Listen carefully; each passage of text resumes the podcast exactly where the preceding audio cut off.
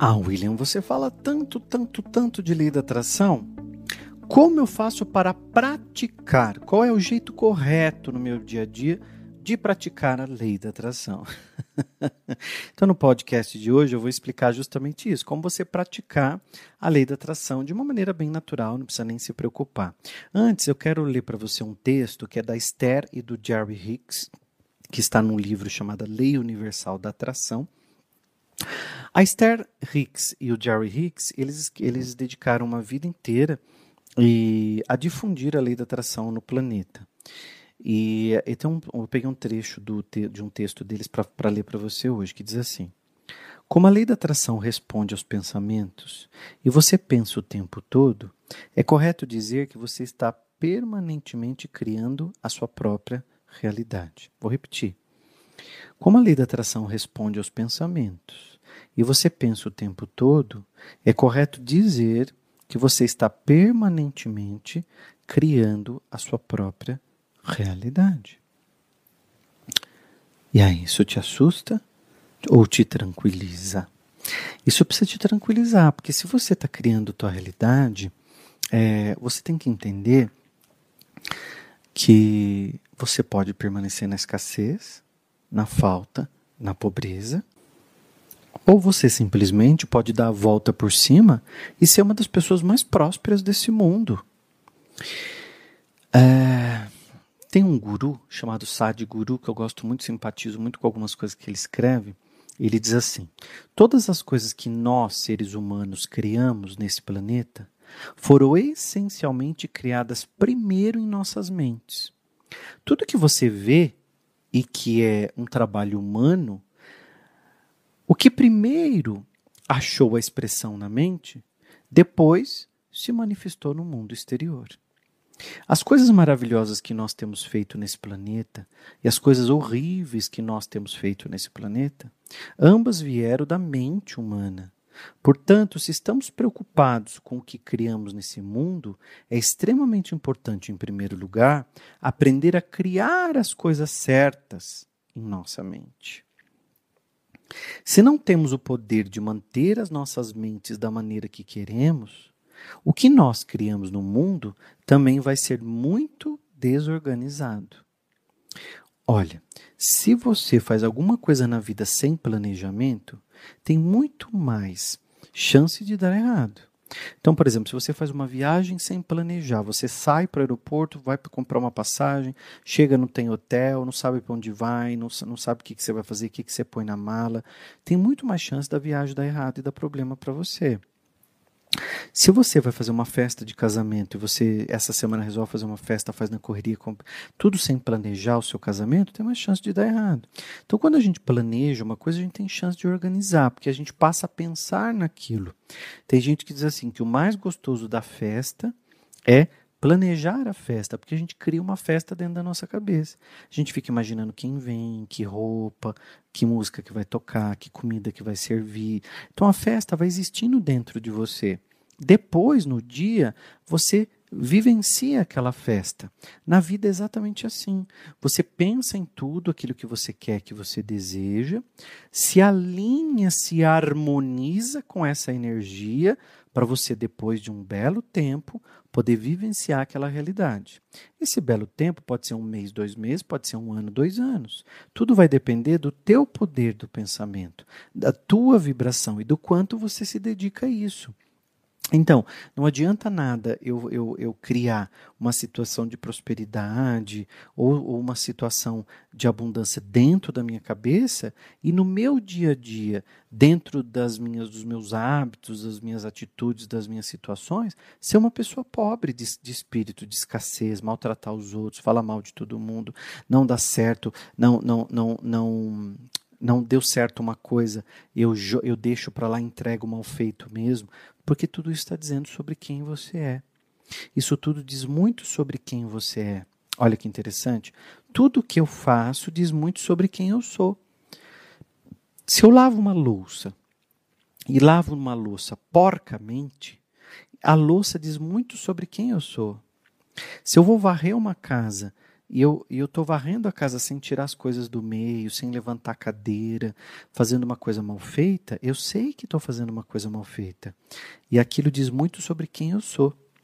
Se eu vou fazer um relatório e eu faço um relatório de qualquer jeito, eu não pesquiso, eu não faço uma formatação, eu faço igual o nariz, aquilo está dizendo muito sobre quem eu sou. E aí imagina agora nível universal. O universo está o tempo todo lendo essas mensagens, lendo a maneira com que você encara o mundo, lendo como você se põe no mundo. Então a lei da atração diz que tudo aquilo que pensamos e sentimos, nós criamos a nossa realidade. Então se eu faço as coisas mal feitas, eu vou ter coisas mal feitas. As pessoas, a vida vai ficar mal feita para mim. Tudo vai ficar uma gambiarra. Se eu, se eu pego Durepox e tudo arrumo com Durepox. Ah, Will, porque você não está entendendo a situação aqui em casa. Aqui está ruim, aqui está na escassez. Não me interessa como é que está aí na sua casa. A realidade que você está vivendo agora é você que criou. É você que está vivendo essa realidade, não sou eu. E, aliás, você está vivendo essa realidade porque você construiu essa realidade através do poder da tua mente e das suas atitudes. Eu não tenho dó, não. Não, você chegou aqui agora no podcast, você vai ter que ouvir as coisas que eu tenho para te falar. Sabe por quê? Porque ninguém te fala isso. Porque as pessoas querem te agradar, deixam você ficar no coitadismo, deixam você ficar no nhenhenhen, no ai para mim não dá certo, ai só para mim que acontece isso, ai porque minha vida tá difícil. Porque no final das contas, o que você quer é chamar atenção, porque você é carente. Então, se você estiver bem na vida, os outros não olham para você. Então, você tem que estar tá doente. Daí os outros olham. Gente, quando a gente tem febre e a gente é criança, o que, que acontece? Os nossos pais fazem o quê? Fica em casa. Olha que delícia ficar doente, com febre, porque eu fico em casa. A minha mãe traz sopa na cama para mim. Olha que gostoso. Eu fico doente, tenho febre e aí me trazem sopa. Ah, filho, fica jogando aí na cama, não, não sai na roupa. Olha que delícia, eu tive febre, fiquei doente, não fui para a escola, ganhei sopa na cama, me deixaram ficar jogando, fiquei quietinho, tive um dia livre, foi maravilhoso. Minha mãe olhou para mim, meu pai pôs a mão em mim para ver se eu tinha febre, porque nunca tinha feito carinho, mas daí pôs a mão para ver se estava com febre. Daí você sentiu uma coisa gostosa, porque teu pai te deu carinho, tocou em você. Ele nunca fazia isso. Tua mãe nem olhava na tua cara. Aí você fica doente, ela vai lá e te dá um pouco de atenção. Aí você acreditou o que desde a infância? Porque você tem que estar tá ferrado para alguém olhar para você. Uou! Olha as crenças que você constrói na tua cabeça e não sabe nem de onde vem. Chega! Ninguém tem que ficar passando a mãozinha na sua cabeça. Você já cresceu. Você quer prosperar ou quer ficar aí? Porque senão você não precisa nem ficar aqui. Senão você não precisa nem continuar do jeito que está. Chega.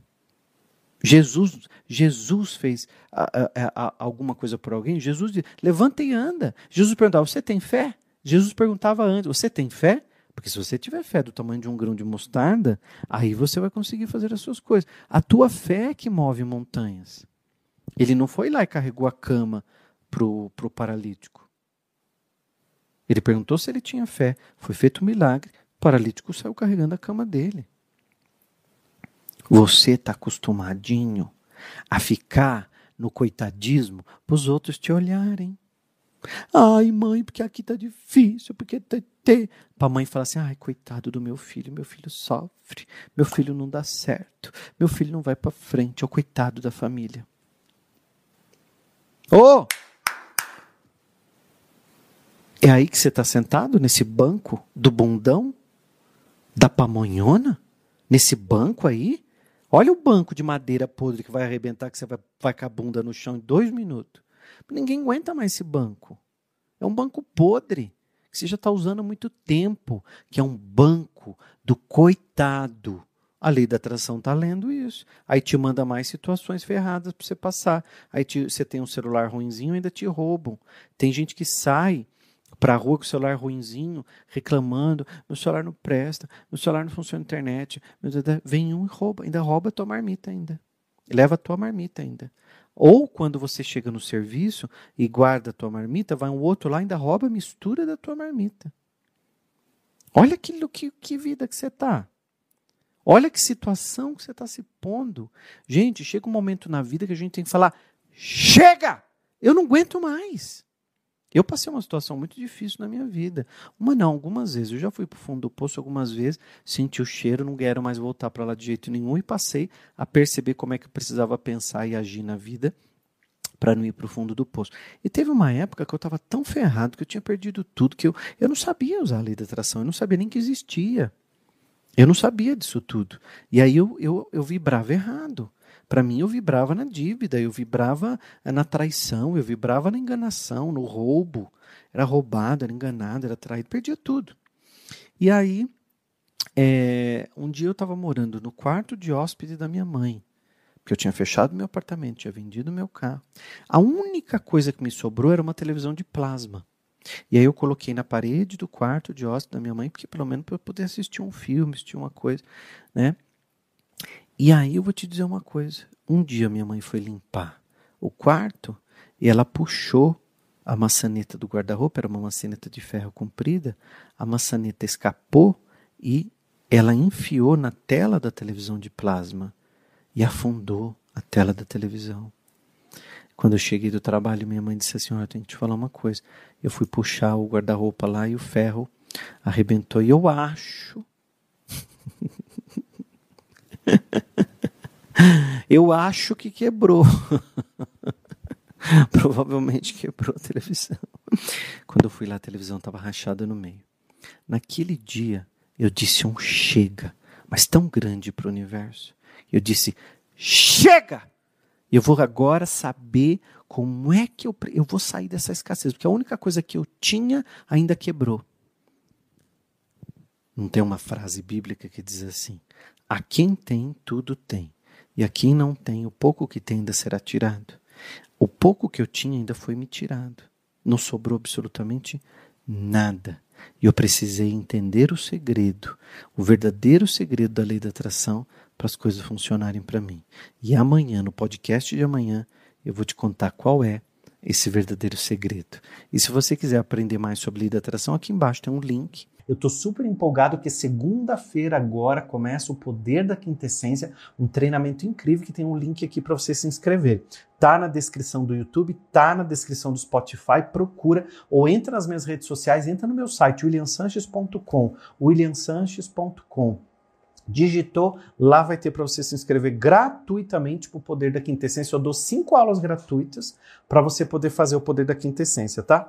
Eu vou explicar tudo sobre lei da atração em cinco poderosas aulas. Em cada uma delas, eu vou contar um sentimento que te bloqueia, que está vivendo dentro de você e você não sabe. Eu precisei descobrir diversas vezes esses sentimentos que moravam dentro de mim e amanhã eu conto mais sobre essa história para você no podcast para quem tem coragem.